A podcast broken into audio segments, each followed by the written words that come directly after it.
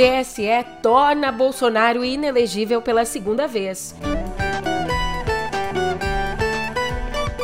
Também por aqui, no atual governo, a polêmica da bendita meta fiscal. E a vacina da Covid, que vai ser incluída no calendário nacional de vacinação a partir do ano que vem.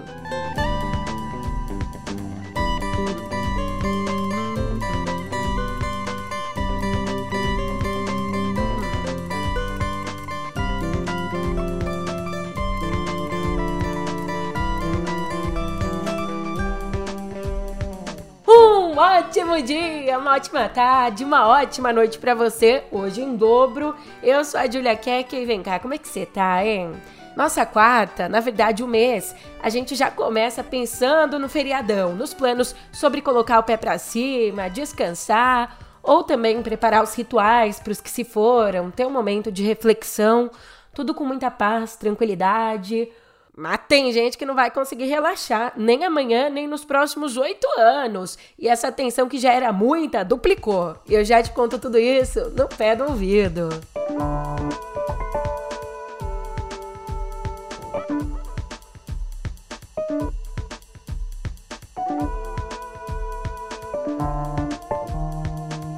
Este proclama o resultado.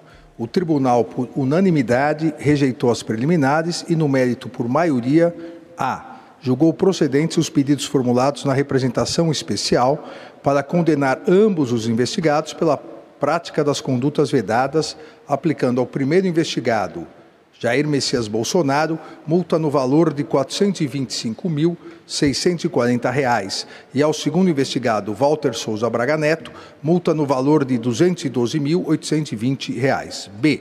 Julgou procedentes os pedidos formulados nas AIGES para condenar Jair Messias Bolsonaro e Walter Souza Braga Neto pela prática de abuso de poder político e econômico nas eleições 2022, declarando-os inelegíveis pelo período de oito anos seguintes ao pleito de 2022.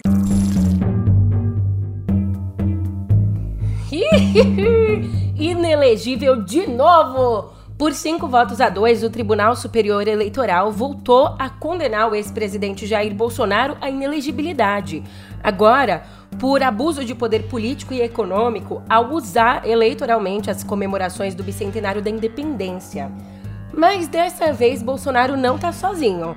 Pelo mesmo placar, o candidato a vice da chapa dele, o ex-ministro da Defesa, general Walter Braga Neto, também foi tornado inelegível por oito anos, até 2030. Além disso, a corte determinou o pagamento de multa de 425 mil a Bolsonaro e de 212 mil a Braga Neto. Bolsonaro defendia tanto voto impresso, né, que agora vai ter que pagar em cédula. Os ministros que votaram pela condenação entenderam, para você entender, né, por que, que ele foi condenado, esses ministros entenderam que aconteceu uma mescla entre os atos do governo e os atos de campanha no 7 de setembro do ano passado. Ele usou a festa de comemoração da independência para falar sobre a candidatura dele, para incentivar os votos, enfim, fez ali quase um comício de campanha. A vontade do povo se fará presente no próximo dia 2 de outubro. Vamos todos votar. Vamos convencer aqueles que pensam diferente de nós. Vamos convencê-lo do que é melhor para o nosso Brasil. Obrigado, meu Deus pela minha segunda vida. Obrigado pela missão. Podem ter certeza.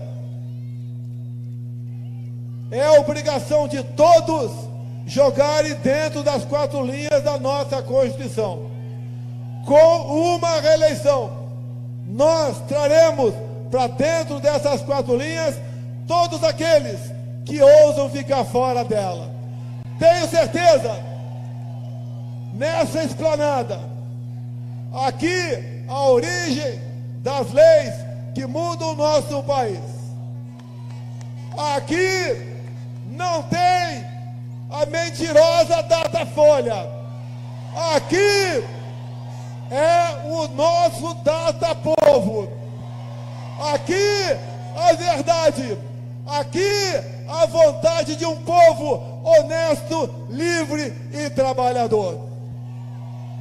Tenho certeza que juntos, em outubro, daremos mais um grande passo para o futuro do nosso país e das nossas famílias. Num primeiro momento, o ministro e relator do caso, Benedito Gonçalves, condenou só o Bolsonaro à inelegibilidade, mas mutou os dois. Daí, depois que quatro ministros votaram também pela inelegibilidade do Braga Neto, o Benedito Gonçalves ajustou o voto dele, condenando também o candidato a vice. Agora, a divergência parcial foi aberta por Floriano de Azevedo Marques Neto, seguida por Ramos Tavares, Carmen Lúcia e Alexandre de Moraes. Já a divergência total, inocentando os dois, ficou com Raul Araújo. Nunes Marques também livrou os dois da inelegibilidade, mas multou Bolsonaro em 20 mil. E como eu disse, essa é a segunda vez que Bolsonaro é declarado inelegível.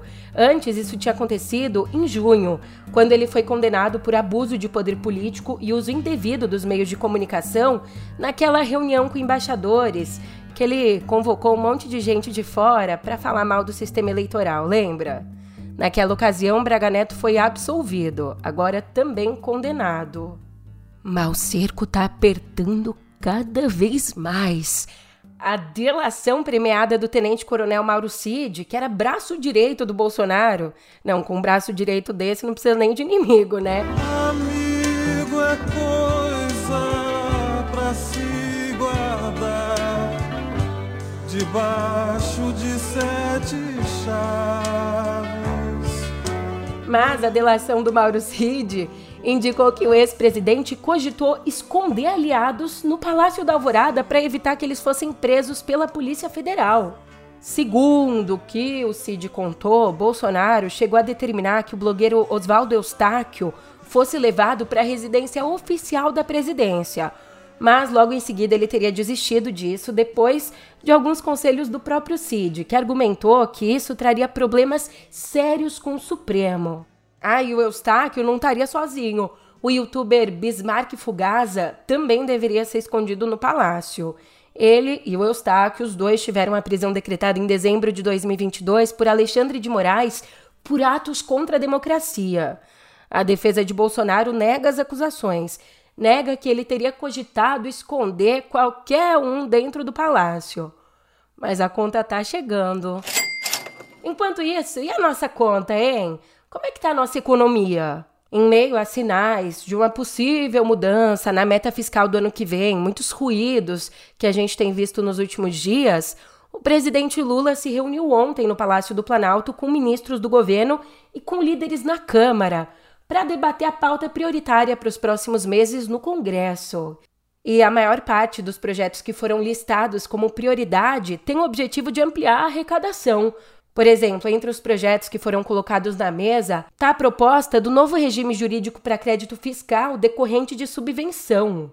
Bem, na saída ali da reunião, todos esquivaram, evitaram falar diretamente da meta fiscal, dizendo que o foco é arrecadar mais sem aumentar tributos. O ministro das Relações Institucionais, inclusive o Padilha, o Alexandre Padilha, disse que uma eventual mudança no objetivo de déficit zero em 2024 não foi discutida. Não, não, não foi discutido meta fiscal. O que foi discutido é que antes de qualquer discussão sobre meta fiscal, é o plano do déficit zero ele está calcado na aprovação das medidas de arrecadação de justiça tributária que consolida esse equilíbrio macroeconômico. Então, debate com todos os líderes foi nesse momento de estarmos concentrados na aprovação das medidas que ampliam a arrecadação do governo e fazem justiça tributária, como a MP 1185. Então, concentração absoluta nisso,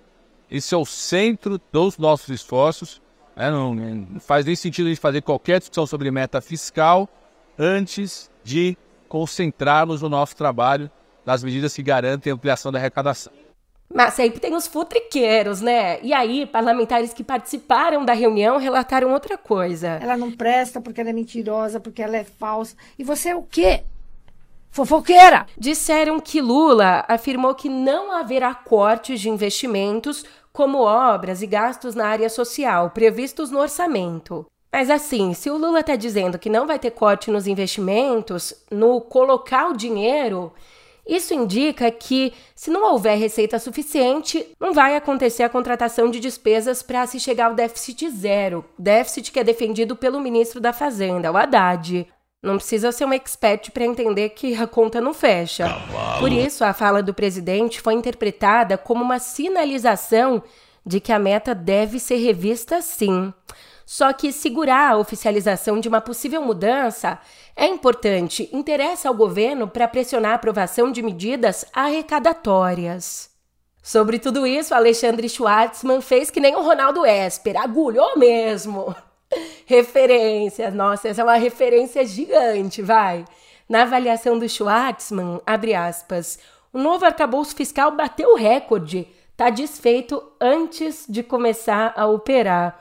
O prazo de validade dele foi negativo. É um novo recorde para o país.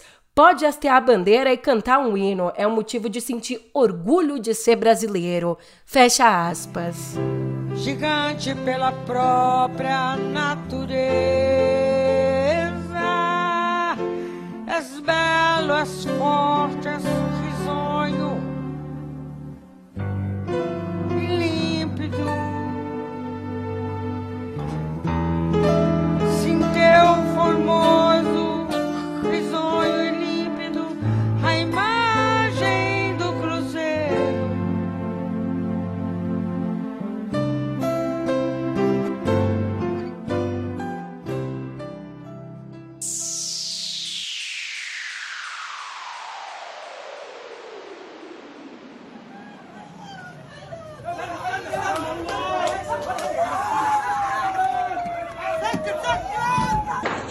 No cenário internacional, a coisa continua feia, com mais ataques à faixa de Gaza.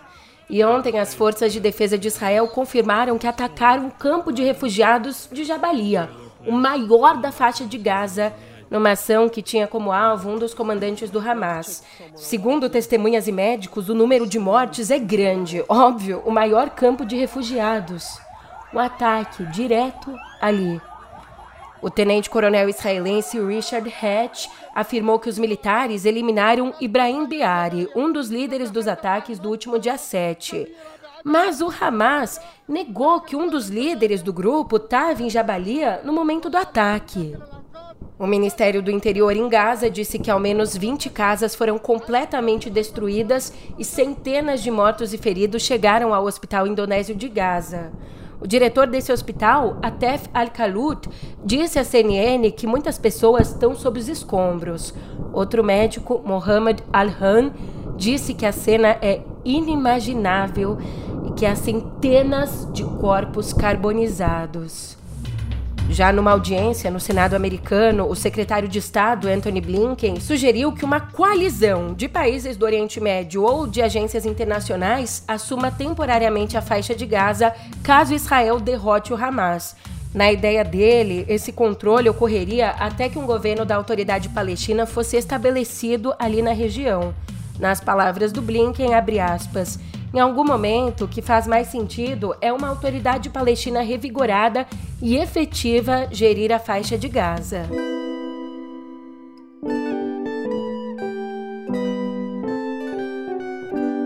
Uma informação interessante sobre educação. Sabe o ENAD, que é o Exame Nacional de Desempenho de Estudantes? Ele que avalia como os alunos chegam ao fim da faculdade, qual que é o grau de conhecimento deles. Então, de acordo com dados divulgados pelo INEP e pelo MEC, no ENAD 2022, alunos de graduação à distância em faculdades particulares tiveram notas mais baixas do que os matriculados no ensino público e na modalidade presencial. Trazendo aqui para nossa conversa mais dos dados, numa escala que vai de 1 a 5, 1 ponto a 5 pontos, a maioria dos alunos do EAD tiveram notas 2 ou 3, enquanto os alunos do presencial tiraram estão aí numa média de 3 a 5. E como eu disse, as universidades públicas tiveram um desempenho melhor, com mais alunos atingindo 4 e 5 em comparação com as instituições privadas, que tiveram mais notas 2 e 3. Ó, oh, mais de 1.700 instituições foram avaliadas pelo ENAD no ano passado, sendo 86% privadas e 14% públicas. E o EAD representa quase metade, 48,7% das matrículas de todos esses cursos. Já na área da saúde, o Ministério da Saúde decidiu que vai incluir a vacina da Covid no calendário nacional de imunização a partir do ano que vem. O que, que isso significa na prática? Sabe quando você pega o seu pequeno, pega a carteirinha de vacinação dele correndo ali para não atrasar, para sair de casa logo, e tá lá BCG, hepatite B, pentavalente, pólio, meningocosse, etc, etc, etc. Agora, a vacina da Covid vai entrar também nessa lista de vacinas anuais. Aliás, as doses vão ser atualizadas anualmente e a recomendação vai priorizar exatamente crianças de 6 meses a 5 anos e também os chamados grupos de risco, que inclui, você bem sabe, por exemplo, aí, idosos, grávidas e pessoas com comorbidades. Hoje em dia, como é que tá isso? Hoje o SUS disponibiliza sim a vacina para pessoas acima de seis meses e também disponibiliza o antiviral para tratar pacientes diagnosticados com a doença. Só que o antiviral, esse remédio, só é indicado para maiores de 65 anos e também para imunossuprimidos com mais de 18 anos. Que isso, Julia? Hoje o noticiário tá tudo branco no preto, preto no branco, sem polêmica. Ah, meu amigo, você não perde por esperar. Tá maior bafafá no mundo dos esportes.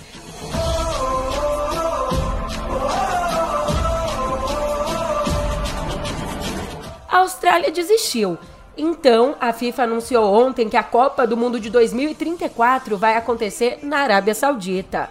Essa vai ser a segunda edição do Mundial no Oriente Médio, que teve o Catar como sede no ano passado.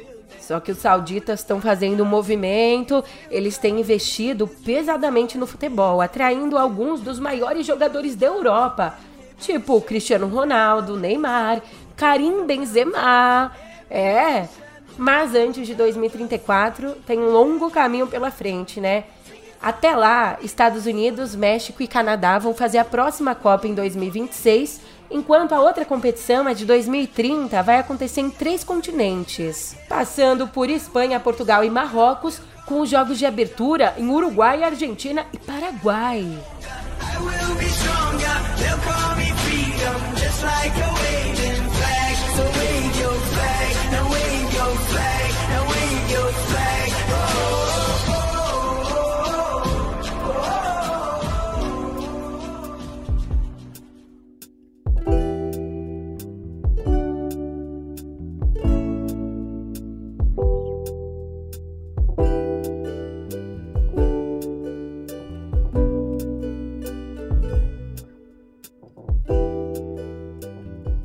Uau! Aqui em Cultura, a gente descobre que o escritor britânico-indiano Salman Rushdie vai ser uma das testemunhas no julgamento de Hadi Matar, o homem de 24 anos acusado de tentar matar o Rushdie a facadas em agosto do ano passado. Esse julgamento está marcado para o dia 8 de janeiro. Esse crime aconteceu quando o escritor, de 76 anos, dava uma palestra no interior do estado de Nova York. E aí ele foi esfaqueado várias vezes, chegou a ser internado em estado grave e perdeu um olho e os movimentos de uma das mãos. Mesmo aparecendo pouco em público, Rushdie revelou que está sim escrevendo um livro sobre o ataque. E o acusado, Matar, um americano de pais libaneses, nega a autoria do crime. Só que, em algumas entrevistas na prisão, ele manifestou simpatia pelo regime iraniano, regime que decretou pena de morte contra o Rushdie em 1989 por conta do livro Os Versos Satânicos, que o Rushdie escreveu e que é considerado ofensivo a Maomé. Pesado demais, né? Mas vamos respirar fundo, continuar aqui descontrair, porque agora eu trago bastidores. E quem é que não gosta de saber o que, que acontece por trás das câmeras?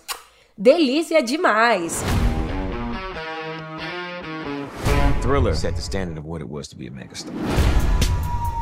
Michael had such a clear vision of what he wanted.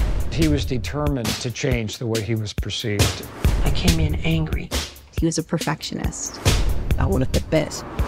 I look in the mirror, I'd say biggest selling album of all time. Então, os bastidores de Thriller, o disco icônico do Michael Jackson, considerado mais bem sucedido da indústria fonográfica, os bastidores dele vão ser revelados num novo documentário produzido pelo Showtime com a Paramount Plus. O longa, chamado Thriller 40, vai mostrar vários momentos inéditos da produção do álbum de 1982 e vai mostrar ainda o inesquecível passo de dança, o Moonwalk, exibido ao mundo pela primeira vez no especial de 25 anos da gravadora Motown em 1983. Com entrevistas de cantores e produtores como Will I Am, Usher e Mark Ronson, o filme vai ser lançado no streaming no dia 2 de dezembro. Billie Jean stepping on the pavement. It was about making the magic. Like a musical damn near. He wanted to go out and tour for Thriller, but Joseph Jackson had other ideas. E ainda nas lendas da música, uma que você pode presenciar ao vivo, ver com os próprios olhos, ouvir com os próprios ouvidos. Não, não te garanto que você pode ver ou ouvir, porque geralmente show é meio lotado, né? Mas aquela sensação de estar tá ali pertinho da banda é indescritível, né? E The Killers vai fazer um show extra em São Paulo no dia 30 de novembro, que vai acontecer no Tokyo Marine Hall. O show vai ser restrito para um público de 4 mil pessoas.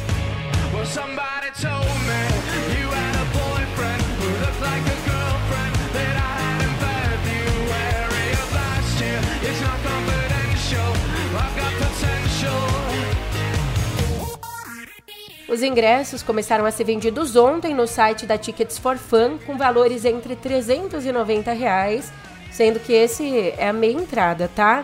Então valores que vão de 390 a 900, com 900 sendo o valor da inteira do camarote.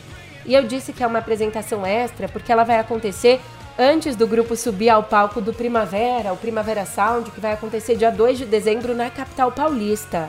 E além do The Killers, o festival também anunciou shows extras do Pet Shop Boys em São Paulo no dia 4 de dezembro e Carly Rae Jepsen no dia 3 no Rio de Janeiro.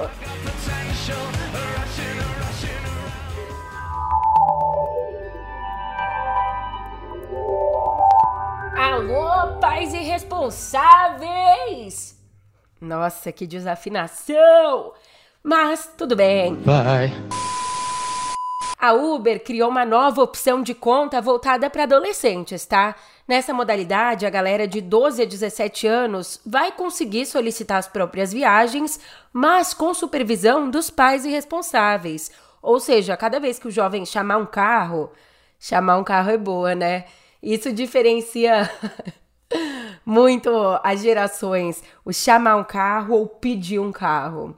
Chamar um carro é das antigas, mas cada vez que o jovem chamar um carro, a família vai poder acompanhar a viagem ao vivo e até ligar para o motorista. Essa ferramenta aqui, ela já foi lançada nos Estados Unidos e no Canadá e hoje chega a Campinas, Sorocaba e São José dos Campos, no estado de São Paulo, e também nas cidades de Cuiabá, Curitiba e Florianópolis. E para ativar essa modalidade é facinho, mamão com açúcar, é só acessar o perfil familiar no aplicativo do Uber. Ponto para Uber então. Enquanto isso, a Tesla foi inocentada ontem da acusação de ser responsável pela morte em 2019 de um motorista que dirigia o Model 3 no piloto automático. Depois do acidente, a família do motorista acusou a Tesla de saber que o sistema assistente Autopilot estava com defeito quando vendeu o carro mas a montadora alegou que o acidente aconteceu por erro humano e que não ficou claro se o sistema estava ativado no momento em que o carro saiu da estrada a 105 km por hora. Então, aí, por nove votos a três, um júri da Califórnia decidiu que o veículo não apresentava defeito de fabricação.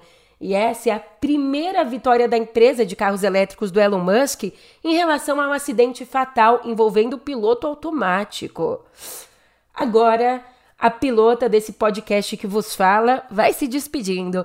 Obrigada mais uma vez pela companhia de sempre. Aproveita o feriado, juízo. Se você tiver uma rinite aí com esse tempinho mais ou menos, faz uma inalação, lê um livro, faz um bolo de chocolate que tudo cura e depois me encontra aqui de novo, pô. Eu tô indo nessa, sempre te esperando. Até mais! Ela partiu. E já já vai voltar, hein? Ela partiu.